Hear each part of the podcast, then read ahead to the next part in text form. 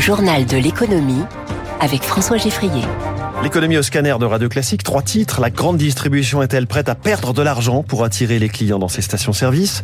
Que va donner la planification écologique portée par Elisabeth Borne qui expose sa feuille de route aujourd'hui? Et puis on verra pourquoi Joe Biden s'implique personnellement en faveur de la grève dans l'industrie automobile américaine.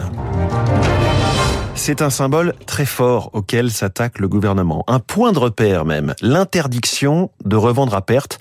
C'est, mine de rien, une façon de, protéger la valeur des choses, y compris dans la tête des consommateurs.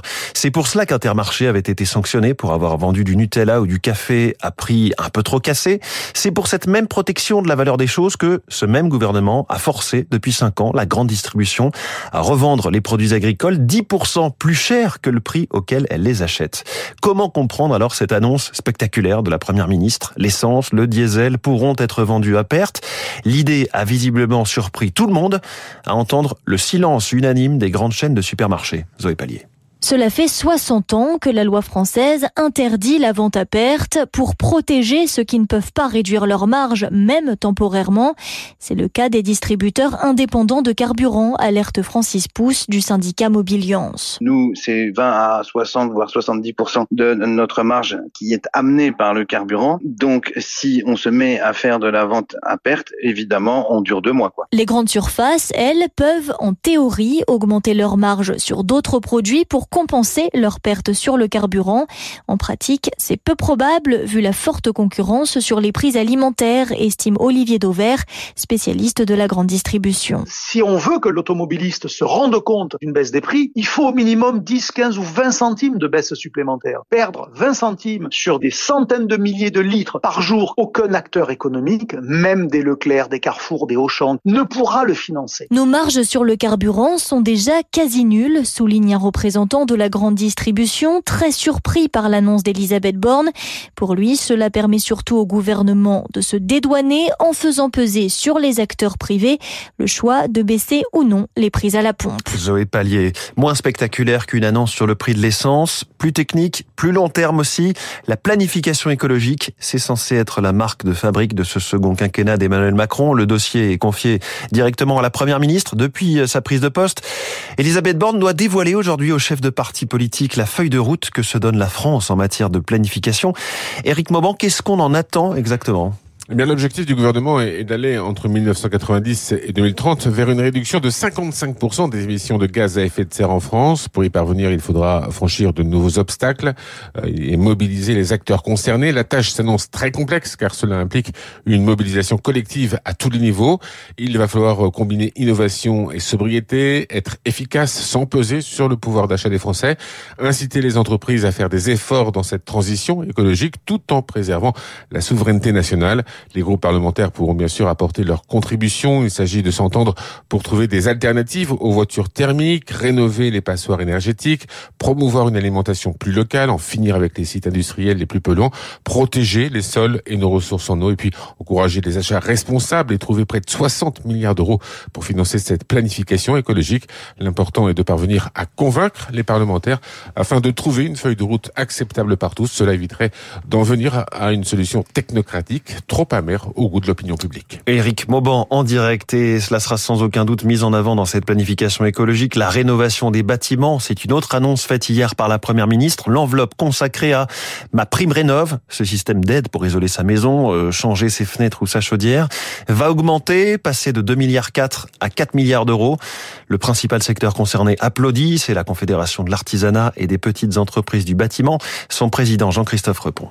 C'est un bon signe. C'est bien sûr pas suffisant pour réussir euh, les ambitions de la France et la transition énergétique, la décarbonation 2050. Euh, mais ce qui est important surtout dans cette annonce-là, c'est que ces 4 milliards doivent bénéficier à l'ensemble des entreprises, notamment aux entreprises artisanales, et qu'on sera très vigilant à ce que les critères de ma prime rénov puissent permettre aux artisans d'accéder à ces marchés et donc ce que l'on réclame depuis très longtemps, euh, une certification en fin de chantier et certifier à la fin du chantier que, que le travail qui est fait est bien à la hauteur des ambitions et donc on sera très attentif aux équilibres de cette prime rénov et comment elle va être euh, attribuée euh, aux particuliers. Pôle emploi deviendra France Travail. C'est le changement le plus visible apporté par la loi plein emploi qui arrive aujourd'hui à l'Assemblée nationale. Elle va aussi rendre automatique l'inscription au chômage des personnes qui sont au RSA et leur soumettre un contrat d'engagement à de la formation ou à de la recherche d'emploi. 6h53, l'actualité économique aux États-Unis a rejoint la politique avec cette allocution du président Joe Biden ce week-end. Auto companies have uh, seen record profits. Toutes les entreprises automobiles ont vu des profits records, y compris ces dernières années grâce aux compétences incroyables et aux sacrifices des ouvriers. Ces profits records n'ont pas été partagés équitablement, selon moi, avec ces ouvriers. Le président américain qui prend position clairement et publiquement en faveur d'une grève. La grève chez les Big Three, les trois grands constructeurs automobiles historiques. Le syndicat UAW réclame 40% de hausse de salaire sur 4 ans, là où la proposition est moitié moindre. Le leader de ce syndicat a prévenu d'une possible amplification de la grève. Pourquoi Joe Biden s'implique, lui? Réponse de Bertrand Racoteau, consultant automobile chez Ducker Carlyle à Détroit. Le sujet est très chaud euh, en ce moment. Tout le monde parle des grèves pour plusieurs raisons. La première, c'est parce que tout le monde regarde un petit peu ce qui va se passer, parce que les enjeux sont également politiques. L'an prochain, on a des présidentielles et l'UAW pèse assez lourd dans les États qui peuvent basculer démocrates ou républicains. Également, ça a un impact assez important pour tous les équipementiers qui, eux, voient leur carnet de commandes être gelés pendant quelques semaines. Et puis euh, forcément, euh, tout le monde se demande un petit peu si ça va avoir un impact au niveau économique et donc euh, est-ce qu'on va avoir un trimestre avec un risque de récession ou du moins une perte de croissance importante?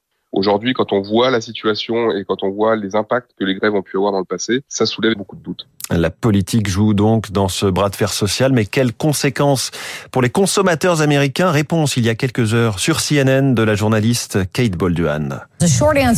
La réponse courte, c'est ça dépend de combien de temps va durer la grève. Les concessionnaires vont rester ouverts, y compris ceux des trois grands constructeurs. La plupart auront des voitures à vendre pour quelques semaines. Avant que la grève ne commence, les concessionnaires avec des stocks confortables de voitures neuves.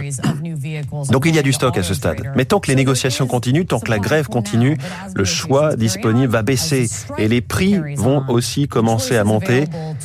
Ils ne vont probablement pas monter jusqu'au niveau qu'on avait vu pendant la pénurie de semi-conducteurs il y a quelques mois, mais ça pourrait s'en approcher, plusieurs milliers de dollars.